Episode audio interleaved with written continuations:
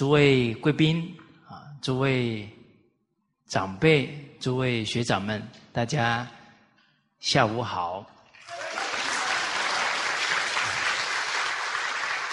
啊，首先非常欢迎啊，诸位领导啊，诸位长辈啊，贵宾们呢啊，莅临啊我们马来西亚中华文化教育中心啊，跟我们一起参与。啊，群书制药三百六十的课程，啊，那也啊，诚心啊，请诸位长辈贵宾啊，啊，都给我们啊批评指正。而现在整个华人啊，都在致力于啊中华传统文化的学习复兴。啊，尤其又有我们祖国大陆啊在带头，啊，这是一个非常好的现象，啊，因为所有的问题根源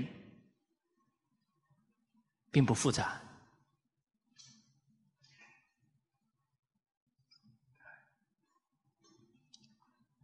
在现象上看呢，会觉得哇，现在的家庭社会哦。问题好多，层出不穷啊，五花八门的现象都有。甚至于你看人生病啊，哇，现在这个病的种类啊多的不得了。啊，三五十年前呢，癌症很少听过，可现在哇，就变得很常见。这都是结果，根源在哪里？啊，现在天灾。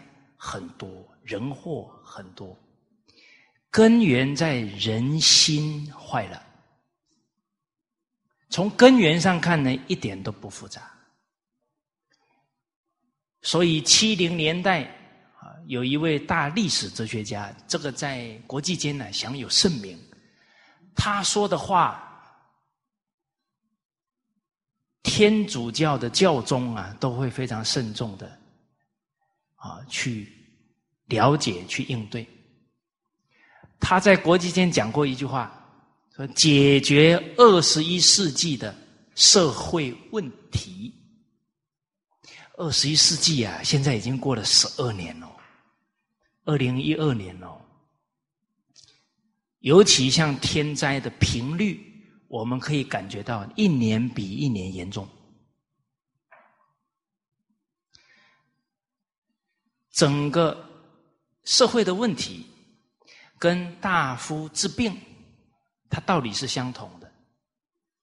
啊，中医治病，首先预防重于治疗。他不等问题出来，他明理了，他知道怎么去预防，在一些征兆的时候呢，就能把它治疗好。所以上医治未病。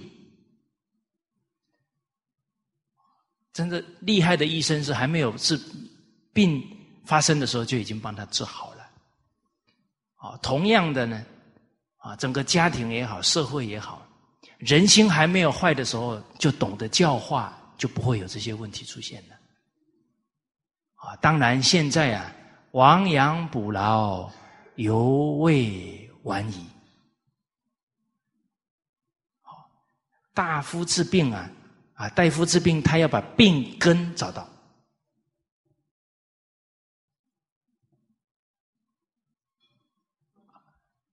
家庭社会的问题，也要把病根找到，才能对症下药。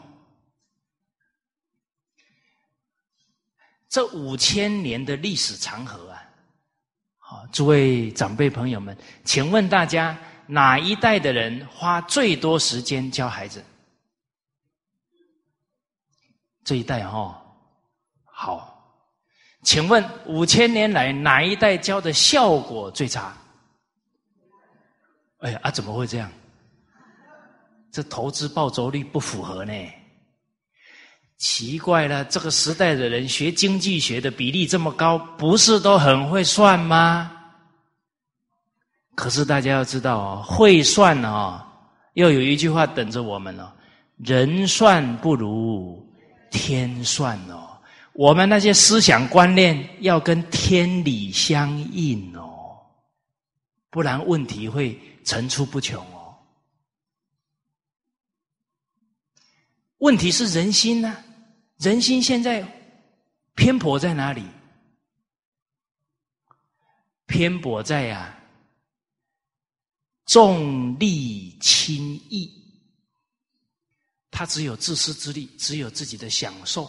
他没有顾及到夫妻的道义，他没有顾及到教育孩子的责任，他会损人来利己，家庭问题出来了，人与人的冲突不就出来了？其实这么严重的问题啊，包含大自然，就是人类的贪婪，无忌惮的在。截取大自然的资源嘛？可是老祖宗教诲我们呢，天为父，地为母啊，对天地要时时存着一个感恩的心啊。了凡四训里面，他要改变命运，积德行善，他立了要建做三千件善事，首先回报。天地祖宗之德啊！我们中华民族可贵在哪？对人、对父母、对对我们有恩的人感恩，对天地万物，他对我们的赐予都存着感恩的心，怎么会去糟蹋这个大地母亲呢？所以，整个功利主义啊！就真的人就为了享乐纵欲啊，就破坏了整个大自然，然后不念及父母的恩情啊，至亲的恩情了。为什么？欲令自迷啊，利令自昏。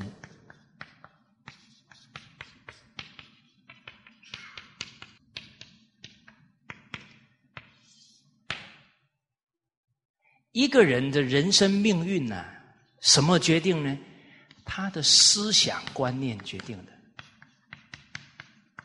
思想决定了他的行为，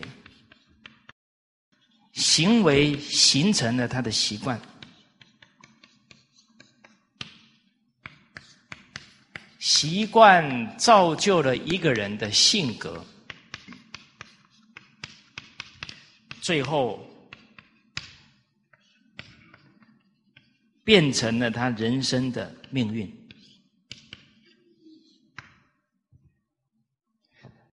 命运是决定在人的思想观念呐。一个人的思想决定了一个人的命运，父母的思想决定了这个家庭的命运，祖宗的思想啊，长辈的思想决定了这个家族的命运。这个整个世界人的思想，就决定了这整个世界的未来。结果，这个世界现在人的思想里面最强的就是功利主义。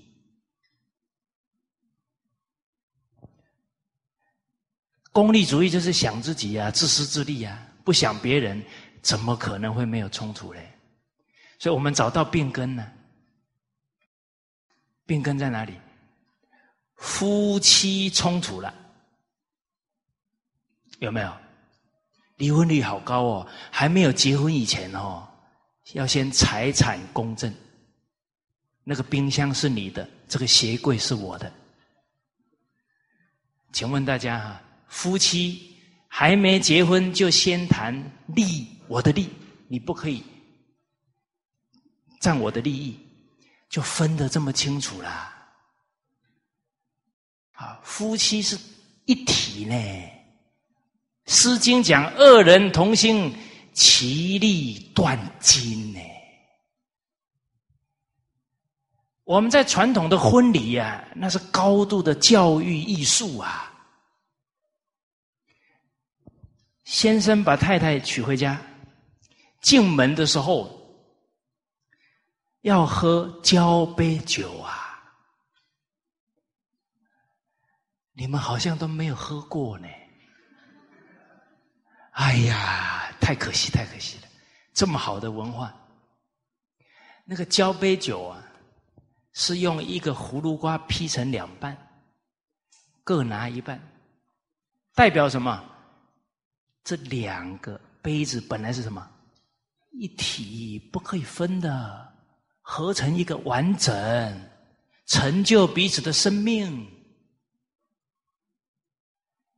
陈的酒是甜酒，葫芦瓜有一点苦，那一杯喝下去叫什么？同甘共苦，不分彼此。喝下去哦，这个心境就上来了哦。再怎么辛苦，通通啊，去承受哦。因为大家已经两个人已经是一体了哦。有没有发现？五十年前的夫妻呀，那个妈妈很辛苦呢，有的生六个，有的生八个，我们马来西亚还有生一打的，就一个父亲赚钱呢，他就这样这么省吃俭用啊，鞋子衣服自己缝啊，这样栽培出来十几个孩子，很多很有成就呢。请问这样的老太太？你听他喊过累、喊过苦吗？没有，哇！你们快要开悟了。可是现在的女孩三十几岁当妈妈的，一天喊好几次苦啊！早知道不要生你了啦！看到没有？为什么同样当妈妈，而且本来人家照顾八个、十个呢，你才一个呢？明明是比以前容易这么多，为什么反而苦含苦更多？根源还是在这一颗心呐，觉得是道义，觉得是应该做的，不会喊一个苦字啊。可是，假如觉得啊，孩子害我不能出去玩了啊，孩子给我惹麻烦了，都是自己才产生这一些苦了，都是这两个字啊。道义还是利害还是利益呀？所以君子喻于义，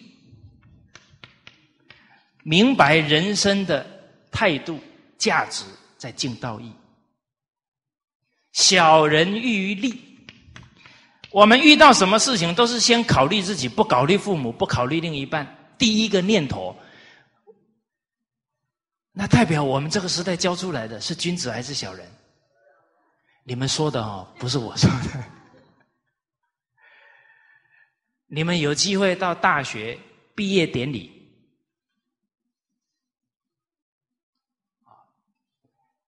毕业那一天，你在门口访问几个大学生，你们大学毕业了，你们现在最想做的是什么事情？你去问问看，有没有哪一个孩子跟你讲？父母栽培了我二十多年，国家栽培了我二十多年，我赶紧好好努力回报国家，报父母的恩。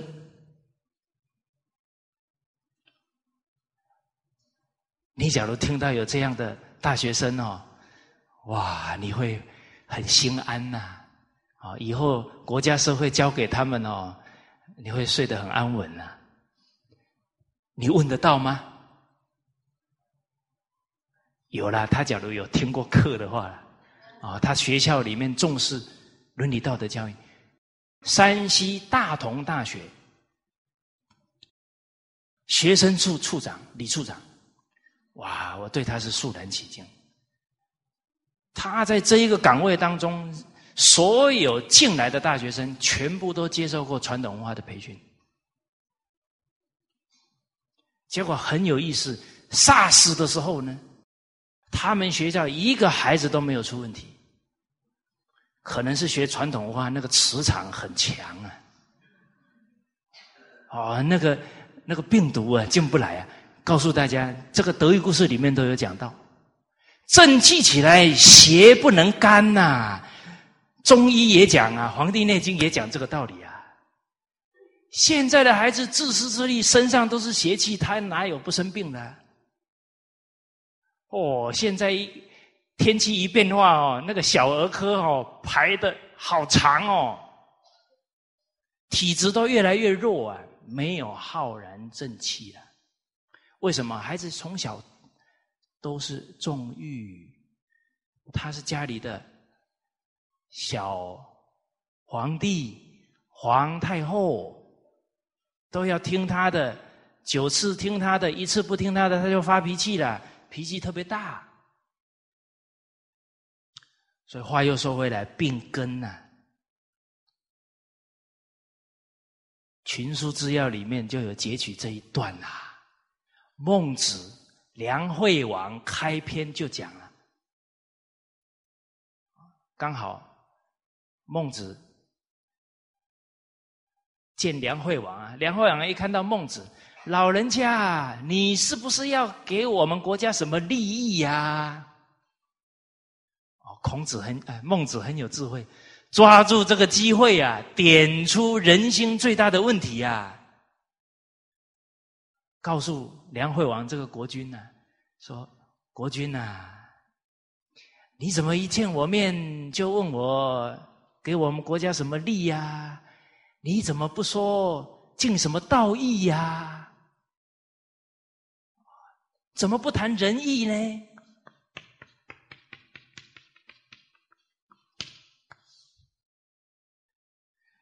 你只谈利呀？哇！按你一个有。”万圣军队的国家，把他推翻的，就是千乘的大夫，拥有千乘军队的大夫。为什么？这个大夫也我的利益呀，他为了自己的利益，他就把国君给推翻了。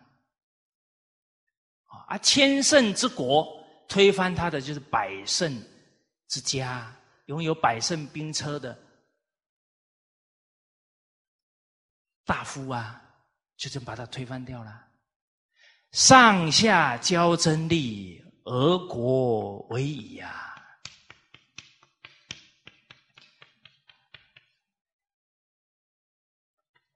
都把利摆在第一位啊，这个国家危险了。大家现在看报纸，全世界有多少个国家在争利，还在打仗哦？所以我们中国大马都要感谢国家恩呐，整个国家社会安定啊，没有打仗啊，那打仗都是流离失所啊，不少国家就争自己的私利了。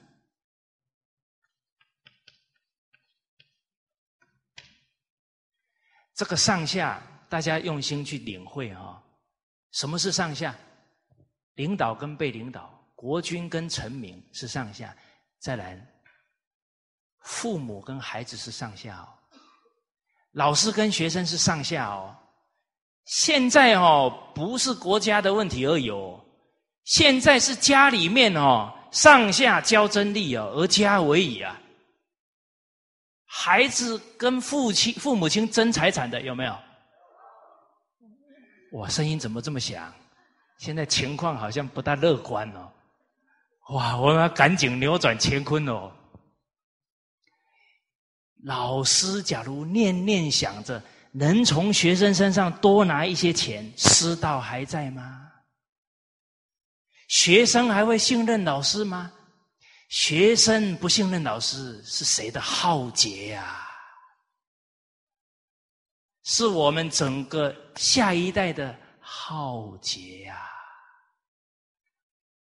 所以老师不能爱钱呐，不然要下十九层地狱啊！学生都不相信你的人格，他怎么听你的教诲？他的伦理道德，他的做人怎么学呢？有一个幼儿园的小女孩跟她妈妈讲，因为她妈妈去买月饼，她说：“妈，那一盒最最大盒的要留给我。”他妈说：“你要干嘛？”送给我们幼儿园老师，这样他会多爱我一点。哎，我们听了很心痛呢。这个孩子这么纯真的人格，我们在摧残他呢。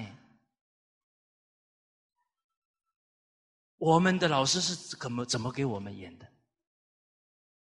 学生成绩不好，留下来照顾呢？有时候礼拜六、礼拜天，我们一一起跑老师家里去，这吃老师的、喝老师的呢，有没有？那老师就像父母一样爱我们呢，所以都记老师的恩呐。很多人都去当小学老师啊，啊，老师教他们要怎么样爱人，要做一个有贡献的人，这样老师带出来，各个在各行业都有成就啊。老师成就孩子一生的人格，功德无量，一个都不得了啊！一个老师在学校一辈子可以教几千个学生呐。这么好行善积德的事情，假如我们去谋私利了，你看差别有多大？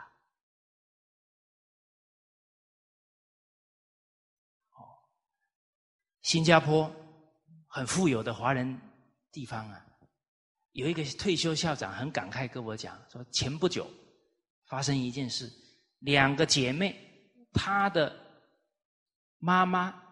去世了还没有埋葬，还没有处理完丧事，两个姐妹就已经在法庭争妈妈的那一栋房子。结果一了解，这里一对姐妹都是医生。医生有没有钱？是现在的医生很有钱呢。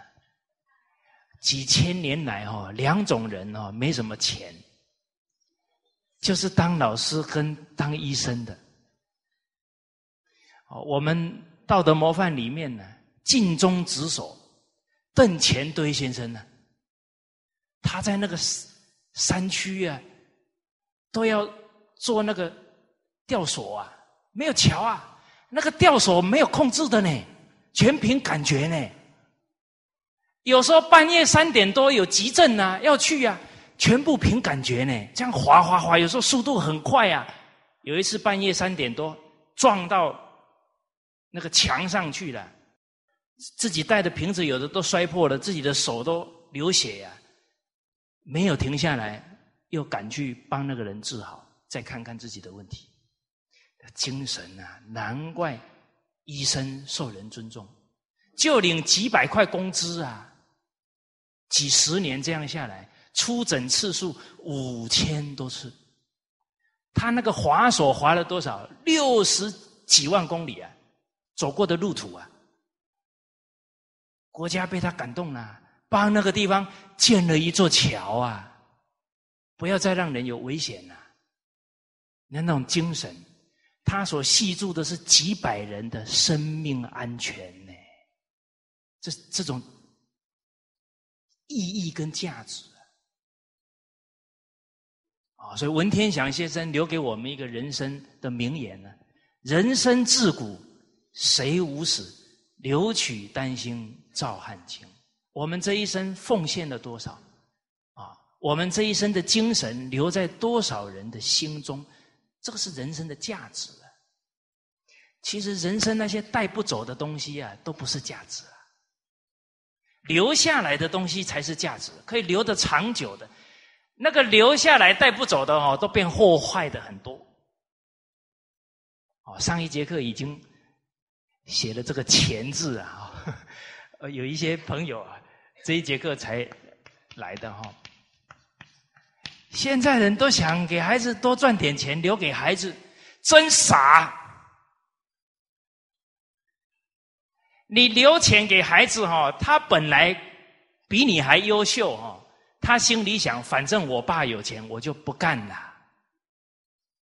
林则徐先生留一句名言告诉我们啦：子孙若如我啊，跟我一样比我还优秀，留钱做什么？贤而多财，他本来很贤德，你还留一大堆钱给他。折损其志啊！他本来有志气的，变没志气的。反正我爸赚那么多钱，两代都花不完。告诉你，有这个念头的，一代就花完了。相不相信？为什么？赚的人知道辛苦，花的人没感觉。对哦，我给大家举一个真实的例子：台湾有一个企业家，拼了一辈子，七十岁左右，资产二十亿台币，算蛮有钱的哦。可是呢，他忽略了教育孩子，孝顺为传家之本。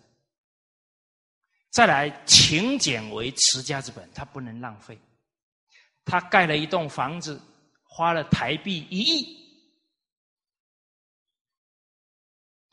哇，那个房子一亿哦，意思就是给小偷说有空来我家坐坐，是吧？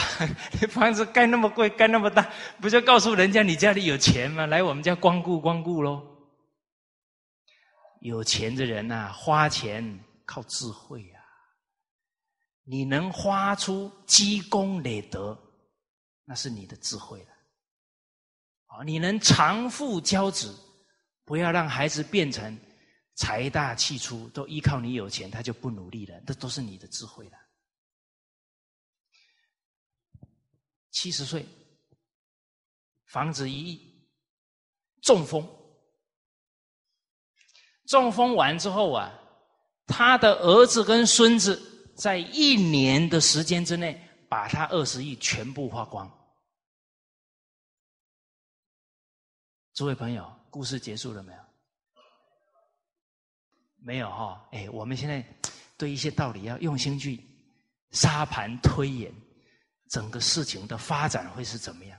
啊，绝对不要受以前看格林啊，看一些童话故事说，从此白雪公主。跟白马王子过着幸福快乐的日子，哪有那种事情？哦，夫妻要能够相处的好，你没学会做人，能相处的好，我不相信。所以，一个七岁的孩子，有一天跟他妈妈在看电视，看啊看啊，刚好看到古古装戏呀，那个老爷。从朝廷回来了，哇！太太马上上门迎接，老爷辛苦了啊！赶紧帮他换上轻松的衣服，您您赶紧休息一下啊！把热腾腾的茶端起来啊，让她丈夫喝！丈夫就觉得很安慰啊，在那喝着茶。突然，七岁的孩子说：“妈，他们不是夫妻。”他妈说：“是啊，他们现在演的就是夫妻啊，不像。”请问大家，在七岁孩子的心目当中，什么样子像夫妻？他才七岁呢，小草天天有，大草三六九。为什么大嫂要三六九？吵完之后暴怒伤肝，得调养两天才能恢复元气呀，不然吵不了啊。那什么时候在教孩子？随时都在影响啊！到底是好的影响，还是不好的影响啊？以前的人教育孩子怎么以后经营夫家庭，都要教这些做人的道理呢？尤其结婚前三天呢，那两方的父母都是挑灯啊，耳提面命啊。把最重要的夫妻相处要告诉他们啊，教他们做人呐，以后要负责一个家庭啦，要承先启后啦，很重视的。好，所以童话故事不如看我们的德育故事，那比较真实，而且那一看都不是白雪公主跟白马王子。你看看，这个都是情欲啦，不是道义啦。现在还有受西方教育回来了，当然告诉大家，现在受西方教育的也不是受西方优秀教育啦，其实都是受公立教育啦。西方人家应该是基督教、天主教，应该是圣经啦，因为他们政教合一啦。现在去西方哪里学圣经啊？是不是？现在学的都不是东西方的精髓，全部被二郎神给困住了，豺狼跟色狼啊，通通被这些困死了。大家现在去看看大学生活，赶快解救这些孩子啊！把正确的思想给他们，把正气提起来啊！不然大学殿堂变成堕落的地方啊！一年土，二年养，三年不认爹和娘，四年不愿回家乡，整个国家家庭花了十几年的人不愿意回来报父母恩、报家乡恩，那这十几年值得吗？该思考啦，该修正啦，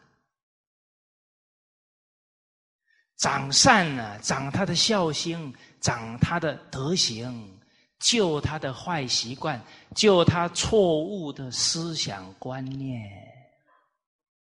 孩子有什么错误思想观念？谁对我好都是应该的，他都不感恩。去念大学，花父母的血汗钱，他一点都不痛，不能怪他。我们父母老师没教他，所以刚刚讲这个故事，二十亿花完了，故事才刚开始。他那个赌博纵欲改得过来吗？改不过来呀！除非他的孩子跟孙子赶快学《弟子规》，是不是？哎，赶快学群书之要，学中国的经典。人生要转变呢，要有缘分改变他的思想，思想要改变，没有透过教育教化是达不到的。所以老祖宗留给我们一句至理名言：什么是国家社会最重要的事情？建国军民，教学为先呐！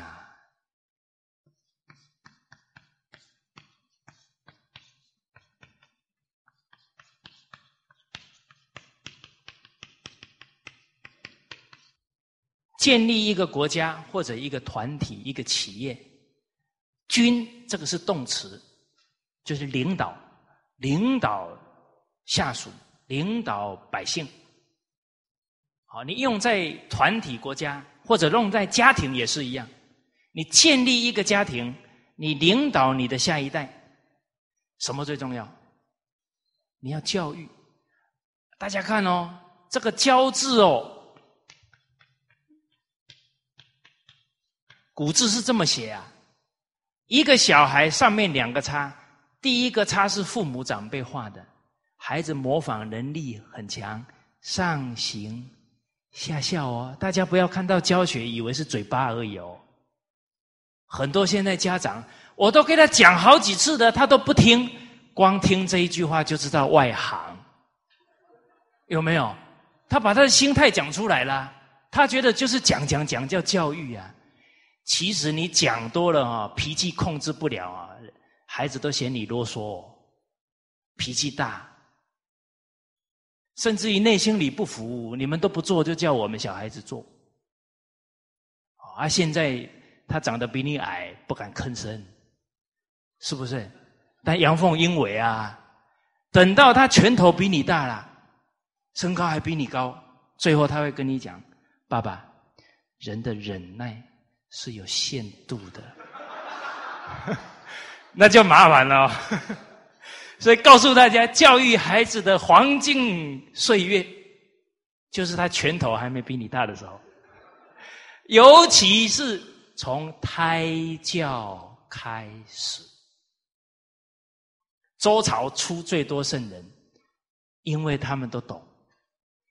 周朝有三太哦，三个女圣人：太姜、太任、太氏。教出了几代圣人，八百多年的国祚，是所有朝代里面最长的，靠的就是德行。啊，怀孕了，眼不是恶色，眼睛不看不好的东西，不看会起邪念的东西。哦，那假如这个标准，怀孕了就不能看电视了，放的东西要要审过的才行哦。啊，耳不听淫声，不听不好的音乐啊！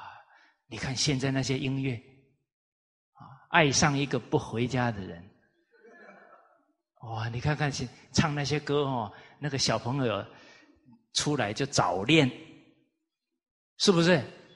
哦，还去听对面的女孩看过来，我当时候听到是什么？我去教一年级，每一个孩子都在那里。对面的女孩，然后还有拿去幼儿园教小孩哦。这些老师哦，我一定要讲十九层地狱的故事给他们听。你们听过吗？哦，有一个医生呐，在世的时候草菅人命，这个真的是。糟蹋了他的身份跟天职，死后被判到十八层地狱。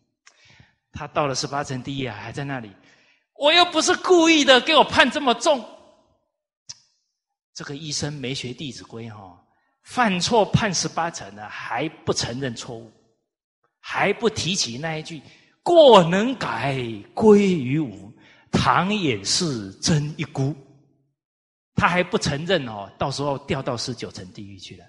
因为又增加了一个罪了嘛。告诉大家哦，我们当老师的人哦，我们的学生到各行各业之后呢，去工作没有道德哦，阎罗王那边都参我们一本哦。你教了就不是你的责任哦。我我没有教哦，到时候他说我读小学的时候，那个蔡某某没有教我。你说我有没有责任？哇，那跑不掉哦！养不教，父之过；教不严，师之惰啊，都有责任的哦。结果他在那踩呀踩呀，气死了。突然听到底下有人跟他讲：“老兄啊，你别在那瞪了啦！啊，这个灰尘都跑到我的身上来了。”这个医生吓了一跳，哎呦，十八层地狱底下还有人呢！哎，老兄，我是当医生的，草菅人命在十八层，你是干哪一行的？怎么判比我还重十九层？啊，他说我是干老师的。这个故事很有深意呀。医生不好啊，丧了人家一个命啊；老师不好，把一个人的智慧的命给断了。他再把错误的东西交给他的下一代，你不是毁了人家整个家族吗？再来，你教的这个学生还是父母官，又是错误思想，他不是贻害一方吗？哇！假如你是老师，教出像温总理这样好的总理，你一个就够本呐，你就功德无量了，是吧？对呀，这个神圣的工作要好好做啊！哦，好，所以大家看呐，老祖宗这些道理啊，小到个人家庭，大到天下，这些理完全是相通的。这么优秀的文化要学啊，救自己，救家庭啊，救世界呀！现在。豺狼跟色狼控制整个天下啦，天下兴亡，匹夫有责啊！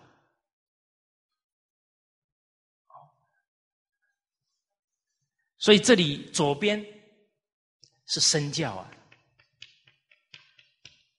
右边一个树枝啊，一个手拿着一个树枝，很有耐性，耳提面命。请问大家，你有没有教孩子教到发脾气？有哈？你有没有教到教你底下的干部教到发脾气？有哦，我都跟你讲第二次了，你还听不懂啊？你搞什么啊？好，那我请问大家，《弟子规》你念了多少次了？很多次了啊，做了没有？哦，啊，自己念了三百次了还没做啊，给人家讲两次就要人家做，这个不是中华文化哦，倒了哦，倒过来的叫颠倒哦，不是中华文化哦。中华文化是严以律己，宽以待人呢。我们现在净干倒过来的，严以律人，一次都不能错，宽以待己。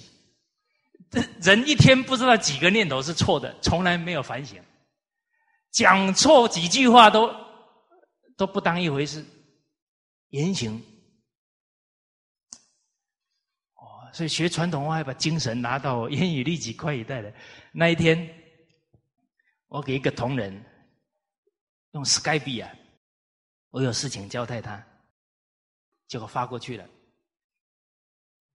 等了老半天呢，他明明在网上都没有回啊。后来我就打过去了嘛，我问他有没有方不方便通话啊？明明在线上都没反应啊！我等了。好一会了，我就打过去了。我说：“你有没有看到那个字啊？”他看不清楚啊，太小了，有没有道理？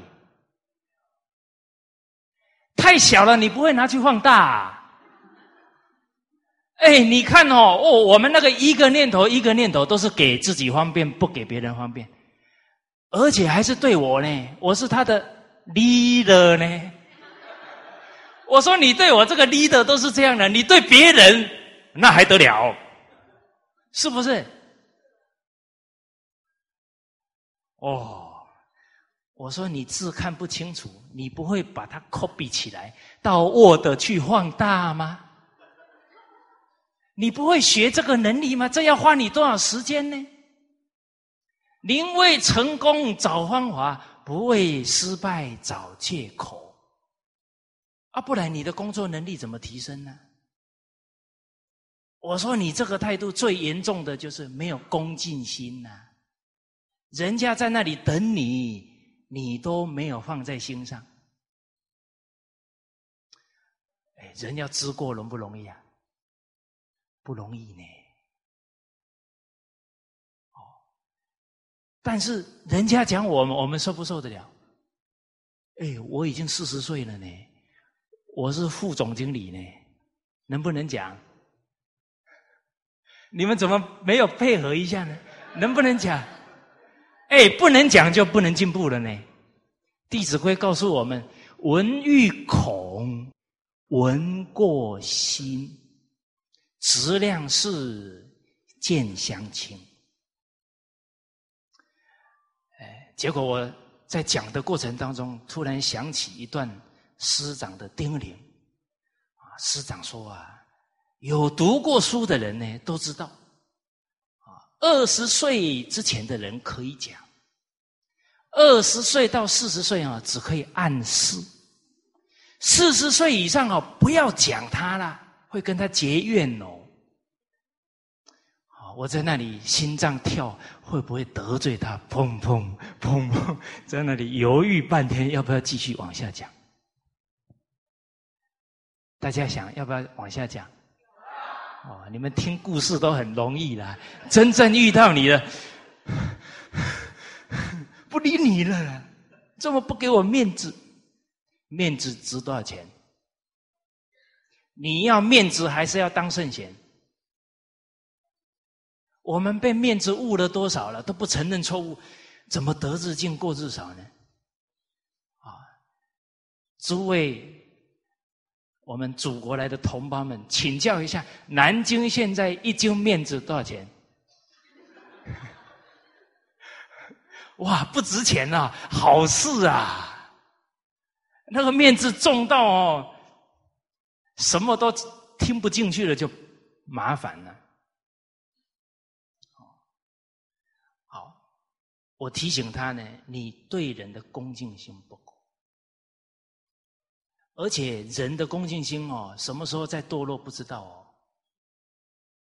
啊，比方说你现在位置比较高了，很多人都会恭维你哦。你听好话听习惯哦，这个耳朵会产生惯性哦，坏的听不进来哦。哦，比方这个我们办这个传统文化，哦，哎，各地很多朋友对我们很支持啊，啊，有时候把他们拿一些特产来，我们一看，哎呦，这个我们又不喜欢吃，你看了恭敬心有没有？人家这么诚心呢，我们的念头，哎，这个我又不喜欢吃，什什么时候被自己给卖了都不知道，真的。我们自欺了都不知道问题了，最后就欺人了。所以一个人的德行要提升呢，要在念头当中下功夫才行。啊，接着呢，他又讲了，啊，我这样这样的力道哦，他的念头还在想理由。他说：“诶，我之前哦给人家发 sky 币。”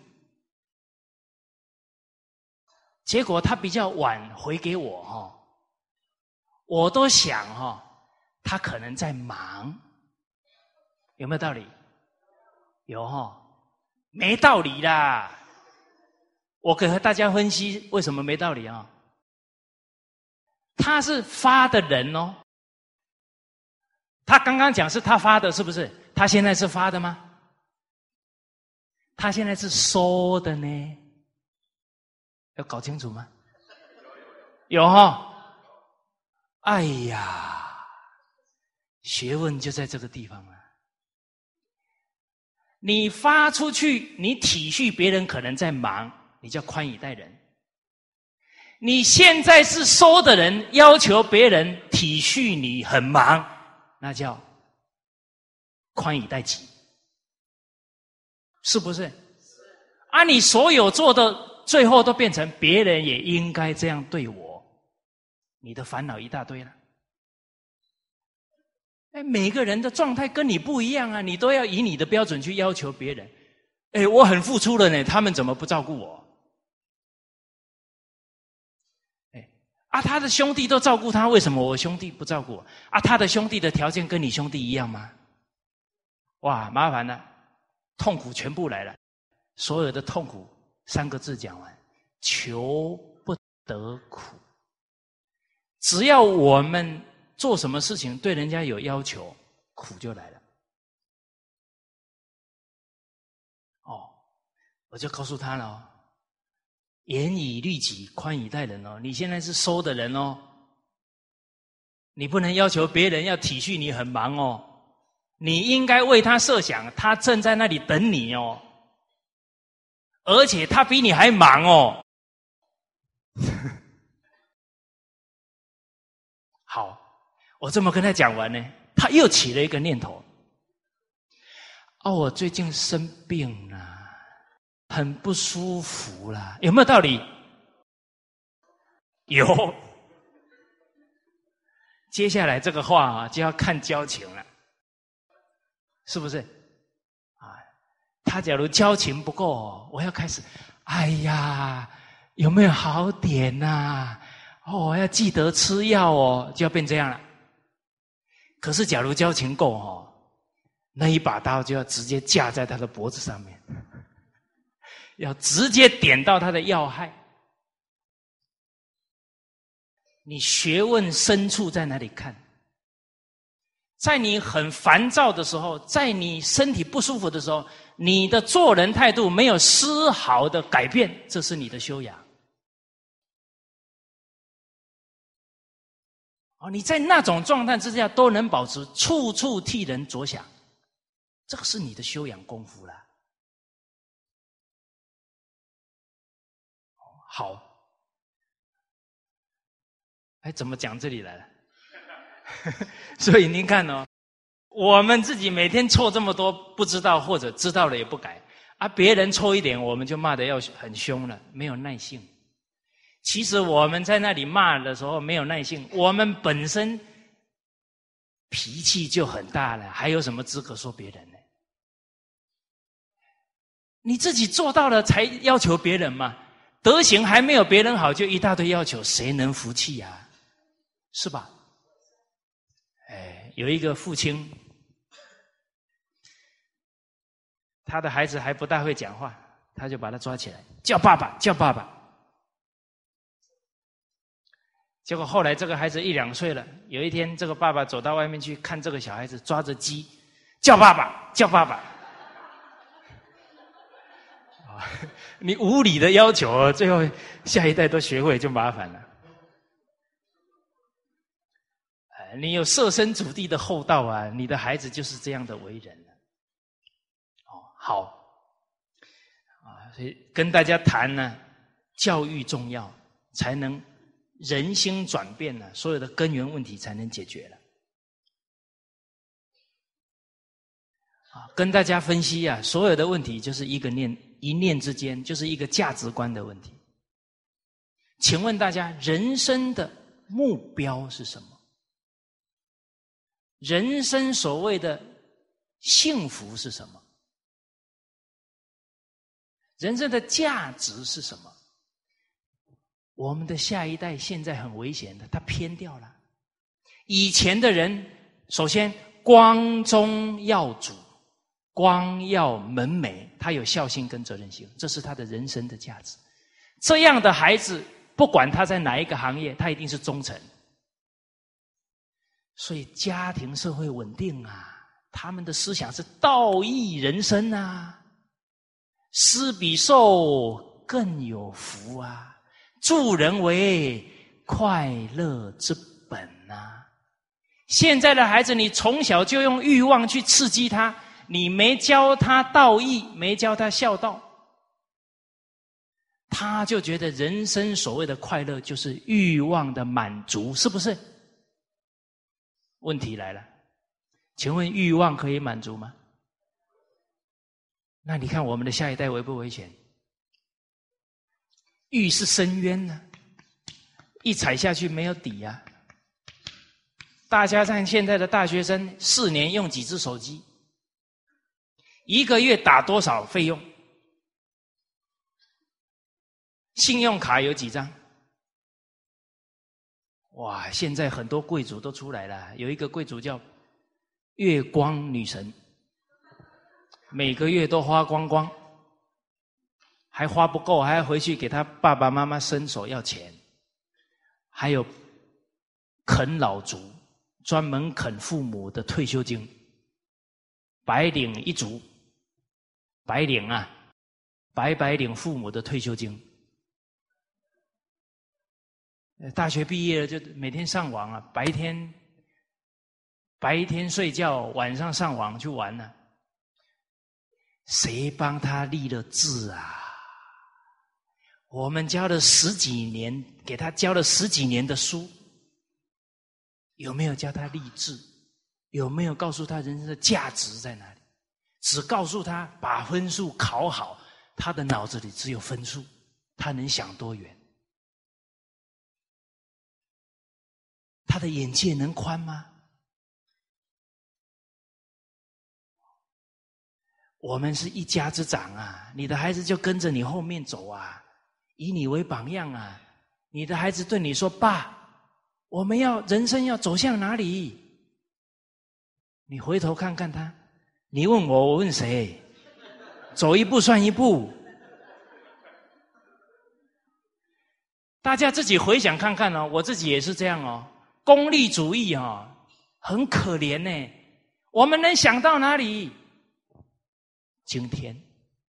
礼拜天呢，反正没有考试了，怎么把这二十四小时给它填满去？Happy Happy，是不是这样？你看我们的年轻岁月浪费多少啊！哇，假如我幼儿园就开始，大学之道，在明明德，在清明。我的人生就完全不一样啊！所以我现在看到那些幼儿园的孩子在在读经，我会流眼泪呢，我会觉得很欣慰呢。他不用绕我这么大一个圈呢，我会觉得我们很对得起他呢。什么叫长辈啊？长辈是有责任的，你你的错误不能让下一代再走啊，那就很不仁慈啦，是不是？有一个女士，她妈妈跟她讲：“赶快结婚呐，都三十岁了。”她跟她妈说：“你都不幸福，干嘛叫我嫁？有没有道理？哎，对呀，结婚干什么？追求幸福人生呢？哎，他妈妈一听，哎，对哦，我都不信，我，干嘛叫他嫁？清醒了三十秒钟，接着说：“反正你就是给我嫁就对了啦。”大家注意哦，哎，女儿讲的话有道理呀，为什么不听？反正你再不出去哦，我很没面子啦，我很丢脸呐。那亲戚朋友又问我了，受不了了。请问大家，面子比较重要，还是女儿一生的幸福比较重要？哎呀，我们今天哦，把人生的天平拿出来好几次了呢，称好哦，谁重要？幸福啊，标准答案只会在考卷出现。这些道理没有想通哦，那个标准答案真的都做不出来了。你没有深刻体会到孝道才是大根大本，你回去也不会教你孩子孝道了。你真明白的，那一定破釜沉舟，谁都不能阻止你做正确的事情。就像那个吕杰校长零七年的时候说的。只要我在松花江一天，这一件事情就干到底，真的是民主的脊梁啊！教育界就是要有这种校长啊！所以五年过来了，那个在教育界的影响太大太大了。东北称他们叫什么？松花江效应啊！把这个学校学《弟子规》、学孝道，整个大的转变呢，拿来研究啊！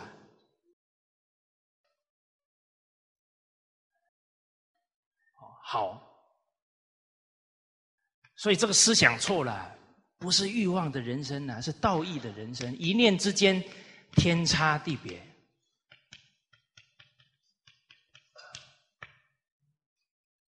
孩子愿意学道义的啦，不是不愿意学，我们给他教错了。你看那个孩子很仁慈呢。我曾经看过两个小孩跑啊跑啊，第一个人跌倒了。跌得很重，砰，很大声。跌倒的人还没缓过神来哦，后面那个小朋友呃哭了，看过没有？他为什么哭？他的本能还很强，他感同身受的能力很强。大家注意去观察哦，那个很小的孩子一看妈妈哭，他就哭。他可以感觉到妈妈的心呐，啊，不止可以感觉妈妈的心哦。有一个小女孩四岁，人家送她爷爷一条鱼，很大，太大了，拿个那个盆子装哦，整个尾巴露出来，他爷爷就拿剪刀把那个尾巴整个切掉，那只鱼是活的。切下去之后呢，就开始流血，那个四岁的孩子一直哭。爷爷，他会痛啊，他会痛啊！谁教他了？老祖先有高度的智慧，他对人性通达了，他知道怎么让这个人性终身保持，最后发扬光大。全世界以孝文化为首的中华文化，没有中华文化，现在世界往哪里走？汤恩比教授是一个英国的大历史哲学家，讲出这么苦口婆心的话：要解决二十一世纪的社会问题啊，要靠孔孟学说跟大乘佛法，就是中华文化。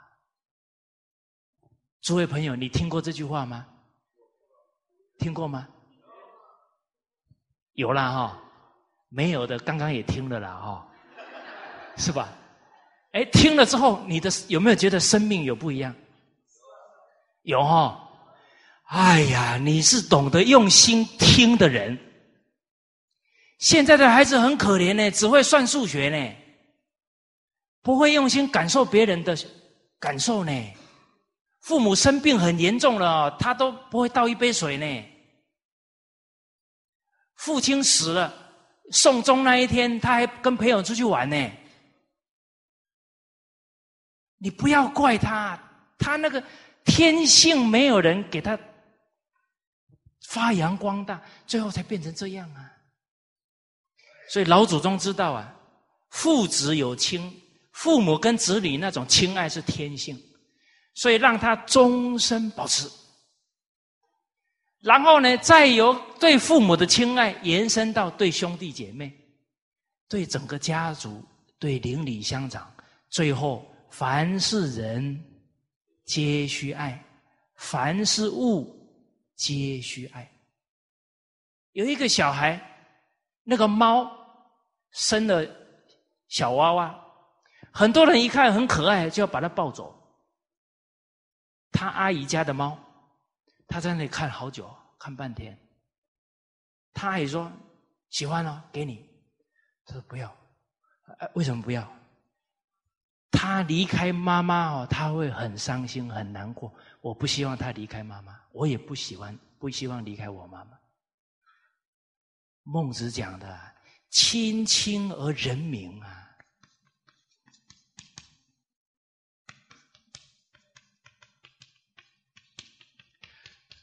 从对父母这个天性的亲爱，到爱人民，人民而爱物，到对所有万物的爱心，啊，这些话太珍贵了，都是古圣先贤留给我们的财产，都能解决现在所有的问题。冲突没有了，破坏大自然的现象没有了，因为我们的仁爱心起来了。所以病根就在功利主义之下，人的思想啊，都以自我、自私为中心呐。这个心性，它继续发展，见不得人好啊，要把别人比下去，竞争出来了，竞争再提升。变斗争了，斗争再提升，变战争，战争再提升，现在不能打仗了，一打是原子弹啊，核子弹啊，就是末日了。这个路线不能走啊，一念之偏差了。所以这一念要转过来啊，从自私转成懂得。想到自己也能想到别人仁爱，人与人互助互爱，这是老祖宗指的康庄大道。就在《礼记·礼运大同篇》：“大道之行也，天下为公而不是私心。”啊，选贤与能，讲信修睦。故人不独亲其亲，不独子其子啊！大家看，二零一一年道德模范表扬许月华小姐，一生助人，三十七年在福利院里面照顾那些孤儿，照顾了一百三十八个人。您知道？他是两只脚从十二岁就被截断了吗？被火车碾过了呢。可是他十二岁到了福利院去，他觉得福利院给了他爸爸妈妈，给了他家，所以他十二岁就跟跟管理的人讲，可不可以让我来照顾这些比我小的孩子？这些长辈。心里想啊，你连照顾自己都有困难了，你还照顾别人？最后啊，他不改这一份心哦，一辈子没有拿工资。他说：“那都是我的孩子，没有利只有义呀。”他怎么办？坐两个板凳呢，平板凳呢，这样挪啊挪啊，当做脚啊。这几十年来换过几个板凳呢？四十几套板凳都用坏了，四十几套。哇！你看这一这一份心啊，我们看他的事迹都是边看边流眼泪。我们的条件比他好太多了，可是我们那种付出的精神却远远比不上一个十二岁就残疾的人，而且你要看呢，他这样去面对人生，他的精神，他带出来的孩子都被他教了，而且他现在被国家一表扬，影响的是千千万万人的人心呢。我们人就要做这种人，我们的企业就要做这种企业，感动中国，感动全世界的企业，是吧？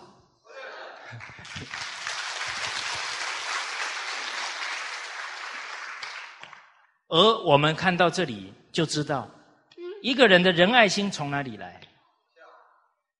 啊，经典太厚重了，把真理都告诉我们了。福孝德之本也啊，《论语》第二句话就讲了。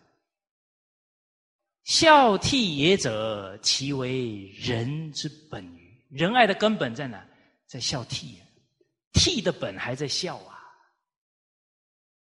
大家就看这一个字，可以救国家、救社会，还可以救天下。其实坦白讲了，西方所有的经典宗教都强调孝道，但是中华文化的孝道讲的最完整。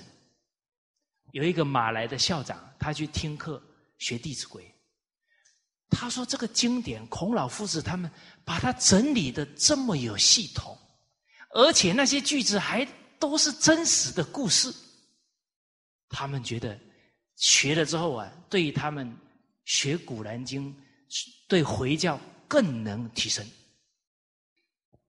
回教也重视孝道啊，啊，回教有一句话说。”天国在母亲的脚下，什么意思？要升天的人呐，一定要孝顺父母啊，在母亲的脚下要常给父母磕头谢恩呐，不能高高在上啊。哦，人现在有时候学历高了，有几个钱哦。又当主管哦，跟妈妈讲话是这样讲呢，有没有？这不对哦，应该是这样讲哦。有啊，有一个企业家，东北的企业家，学了传统文化，觉得自己错的太离谱了，回去端了一盆热水，要来给他妈妈洗脚。妈，今天我给你洗脚。他妈说：“哎呀，我从来不给董事长洗脚啊。”大家听懂没有？前面这个人是谁？董事长啊，不是儿子啦。代表这个儿子回来是什么身份？讲话是董事长啊，样子也是董事长啊。那你看，一个妈妈每天在家里面还要伺候董事长，累不累啊？那是我一把屎一把尿。养育起来的孩子，现在讲话这样对我讲话，你说老人家心里多难过？他又不要你的钱，他就要你一个尊重，啊，财大气粗了就变成这样了。哦，所以回家就不是董事长了，回家是好儿子哦，是好女儿哦。啊，坦白讲呢，在公司是好董事长啊，也是有仁爱心才是好董事长啊。演什么都要用真诚的爱心去做，每一个角色都是做的圆满。好，所以我们有一个朋友跟我讲，这个找太太哦，不可以找小学老师。我说为什么？因为那个小学老师哈，在班级里他最大，他是老师，回到家里对他先生说：“你给我过来站好。”受不了啊！哦，先生都变他喊来喊去的小朋友，就就受不了了。啊，其实啊，人生啊，清清白白来啊，不要染了一大堆坏的傲慢啊，这些坏的习气走。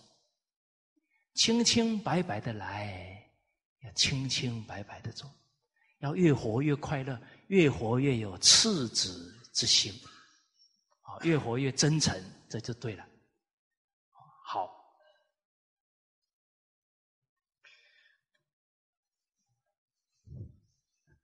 啊，这个跟大家谈的这一段呢，就是我们群书治要里面啊孟子治要的第一段话啊，不能上下交真理了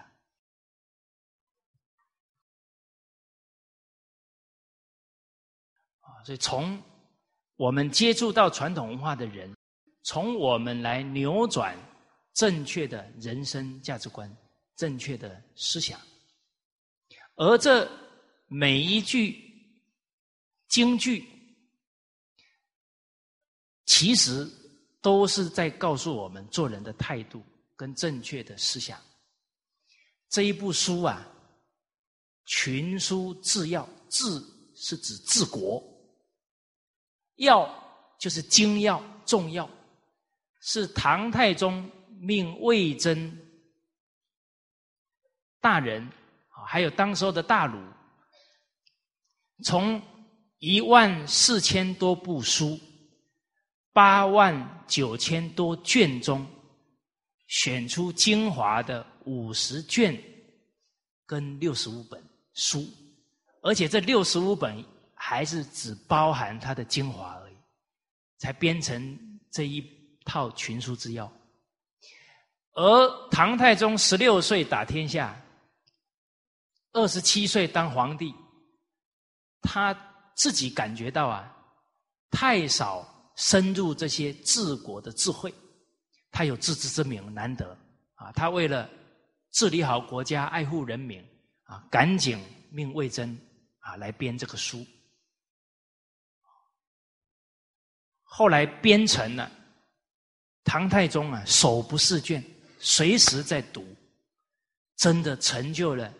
中华民族一个璀璨的一页，贞观之治，成为当时候啊整个天下的共主，其他的国家民族啊封唐太宗叫天可汗，就是天下共同拥护的君王，都向他学习，到大唐学习。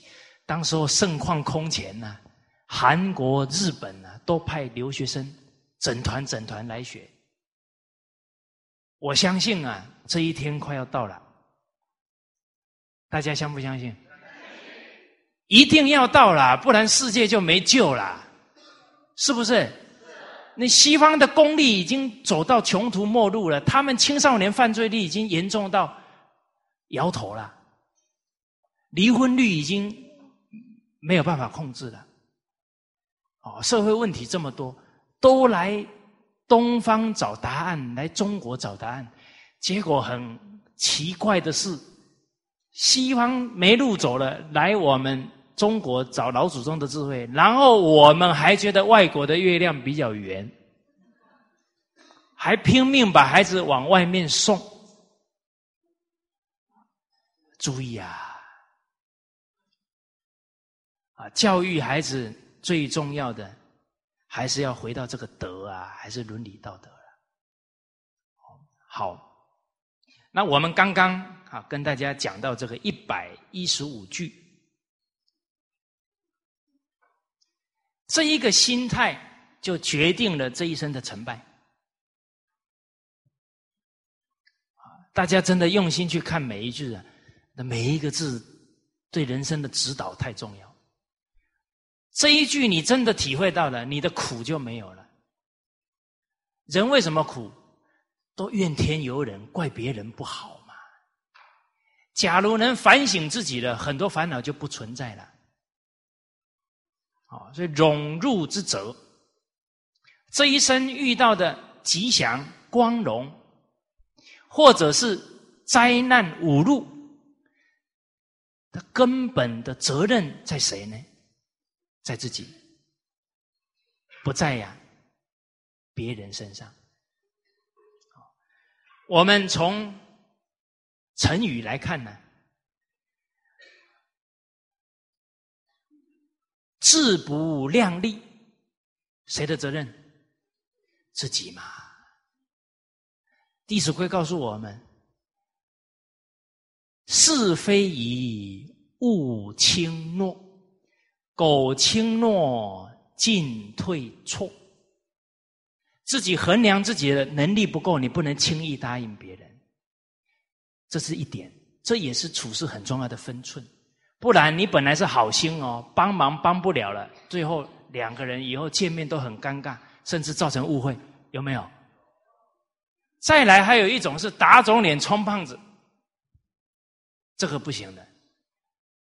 我见过啊，年轻人就想一步登天，马上就要当董事长，把老人家父亲一辈子的退休金全部都拿出来，还去给人借钱，而且用他父亲的名字，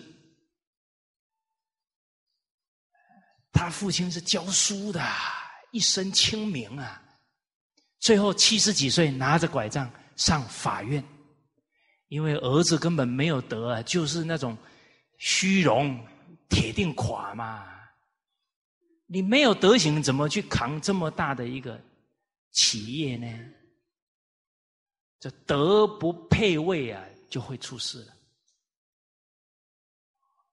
哦，所以人生做事情啊，度德量力，要衡量自己的德行跟能力。再来，你做这个事情啊，还要看整个形势成不成熟。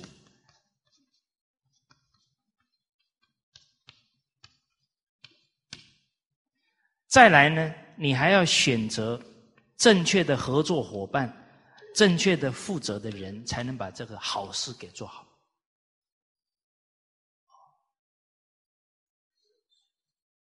这个形势方方面面，从政府那边的条件到我们自己的这个发展的形势，都要评估好。啊，在大陆讲这个战略也要想清楚。再来，我们看呢，这个成语里面都给这个人生成败也在自己而不在别人呢，做了很好的诠释。啊，我们看自以为是。会不会招来五路？会呀，这个自以为是，现在在企业界特别危险。为什么？少年得志，哇，他三十几岁哦，那个钱赚了很多啊，一下子觉得自己无所不能了，啊，不同的领域也马上就去干了，隔行如隔山呐，很多企业啊，很大。一下子垮下来啊，跟这个都有关系。做了成功了，他不知道那是祖宗福报了，他就觉得就是自己很厉害了。结果一觉得自己厉害哦，别人的意见听不进去，长者的老臣的意见也听不进去，他就失败了。很多企业快速倒下来，很根本的一个原因就是他的负责人。傲慢听不进去，自以为是的。魏征给唐太宗谏言一本，啊，有一篇千古文章啊，对当领导的太好了，啊，叫《谏太宗十思书》，劝唐太宗十个重点。这十个重点包含了所有你在担任一个领导者所会遇到的。所有的境界都在里面。古人很厉害哦，他就讲几句话，就把所有的纲领全部都抓出来，厉害在这里这一篇文章里面有一句话说：“结成则胡越为一体。”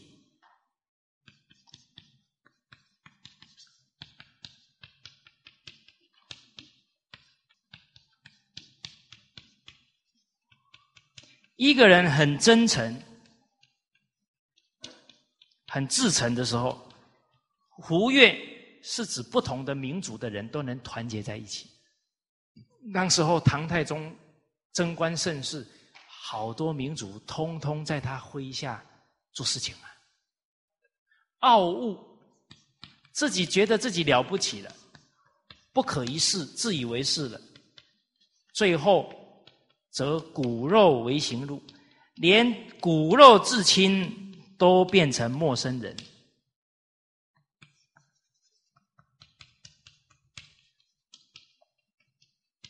就是人太傲慢了，人家受不了就走了。哦，刚刚我给大家讲那个企业家回家给他妈洗脚，他妈说不给董事长洗脚。那一年除夕啊，他花了一万块钱办了一桌酒席啊，除夕夜等他的兄弟来吃饭，等到八九点一个人都没有来，不敢来，而且这些兄弟都是跟着他干的，因为是他带头的，可是他的心里就觉得。你们能有今天，是我给你们的，所以兄弟就很压抑啊，最后都不想跟他讲话了，他太傲慢了。然后说请他们吃饭，不知道是不是鸿门宴呢，就没来吃了。他当场给兄弟打电话，打过去的大哥给弟弟道歉，很真诚说对不起。当场他弟弟在电话那一头就泣不成声。谁愿意兄弟有隔阂啊？那是很痛苦的事情啊！啊，他哥哥能够这样推心置腹了，那弟弟多久的那个石头掉下来了？哦，我们心上的石头要赶紧掉下来哦，好不好？告诉大家，你心上那个石头，也是你父母心上的石头啦。也是你另一半，也是爱你的人心上的石石头。真正懂得体恤家人的人，绝对不会因为自己的执着而造成你身边人这么多的痛苦。那是愚痴啊！我们怎么回报所有爱我们的亲人？把你乐观的价值观供养给他们啊！他从你身上能学到怎么样？幸福快乐，这样才对呀！不然我们所有的执着，所有的那个这一生的一些埋怨，通通变成他们心上的石头。哎，有些人上一代的恩怨呢，拼命讲给下一代了，何苦来哉呢？那真没有智慧了。怨要化解啊，不能再解了。啊，少说抱怨的话。多说感恩的话，多说宽容的话，这是智慧了。我们所说的每一句话都变成家道呢。好，《弟子规》每一句也可以变家道哦，也可以是我们企业的文化哦。希不希望兄道友、弟道恭变成我们企业文化？呃，凡是人皆须爱。好，闻欲恐，闻过兴，这些都是家道，这些都是企业文化，哪有不兴盛的道理呢？天时不如地利，地利不如人和啊！哦，所以这您看，光是这些成语，都有这么深的人生哲理。啊，我们今天学的这一句啊，印到心上去了。从今天开始，不再指责任何一个人。OK，哇，那你就学到这一句了。那你就对得起唐太宗，对得起这编书的这些古圣先贤，你珍惜他们的东西啊。其实古圣先贤祖先呢。不要我们任何东西啊！他要的是我们真正有智慧、真正幸福快乐。你真正依教奉行啊，就是给他们最好的回报了。好，我们再看有智的啊，自甘堕落，自作自受，自作聪明，自命不凡。自视甚高，自怨自艾，自相残杀，自乱阵脚，自欺欺人，自寻烦恼，自讨苦吃，自食恶果，自掘坟墓。啊，我不念了啊！开悟了没有？都在自己啊！啊，另外一面，自立自强，自求多福，自知之明，自动自发，自食其力，这个都是正面的。啊，所以有一句话讲啊，很有道理啊：自助者天助，自救者天救。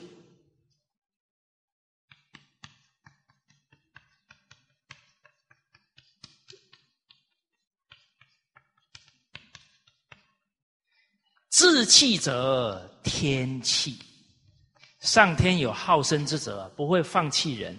可是当人自己放弃自己啊，谁都帮不上忙。啊，所以俗话说：“扶不起的阿斗。”谁是阿斗？又不是考历史。哎，我们举一反三，谁是阿斗？自己放弃自己的人就是阿斗了嘛。谁也帮不了他了吗？好，而这个光荣怎么来的？啊，我们俗话讲：“十年寒窗无人问，一举成名天下知。”要自己努力呀！啊，成就一定是从自己的勤俭奋斗啊！啊，而且人生的福报啊。福田靠心耕，是要靠自己去耕耘的。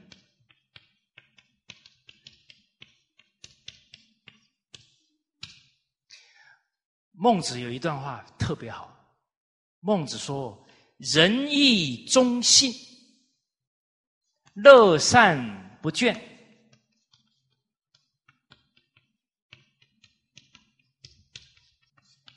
此天爵也，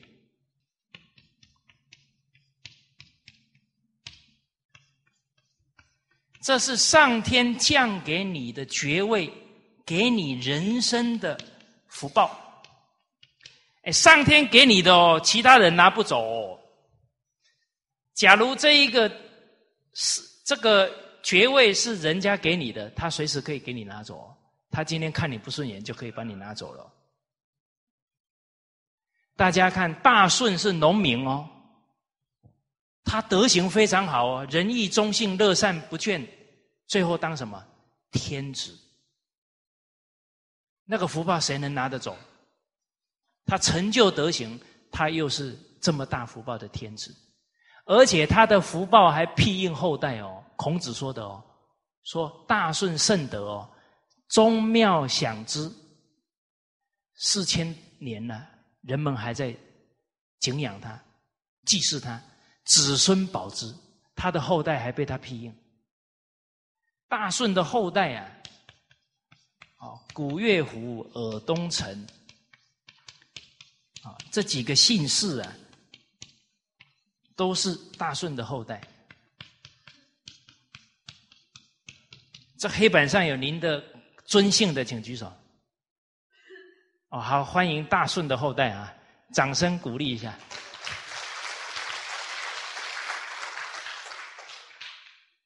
他的福报，上天给他的呢，几千年他还是这么有福报的人，连他的子孙都受到他庇应呢。可是人现在颠倒在哪里？一开始呢，修天觉，结果有福报了，天爵不修了，开始享受。放纵自己的习气了，最后福报一定没有。所以现在叫富不过，你们没有科学发展观的精神。现在根据调查，一代都过不了，不要说一代了，十年都过不了。现在大型企业平均寿命七到八年而已呢。所以这个荣。光荣福分都是靠自己呀！真正依照正道啊、天道啊、仁义忠信、乐善不倦，自然感召来的福报。所以一个人是如此，一个企业它的整个企业价值就是仁义忠信，就是乐善不倦。他是老天爷的独生子啊！现在这个时代哦，人真的肯照伦理道德做的太少太少了啊，哪一个人真的很依教奉行啊？是老祖先跟上天的独生子。大家想不想当上天的独生子？哎，你们的声音好像不太响。好，好好想，好好做啊，自求多福。好，今天就跟大家交流到这里啊，谢谢大家。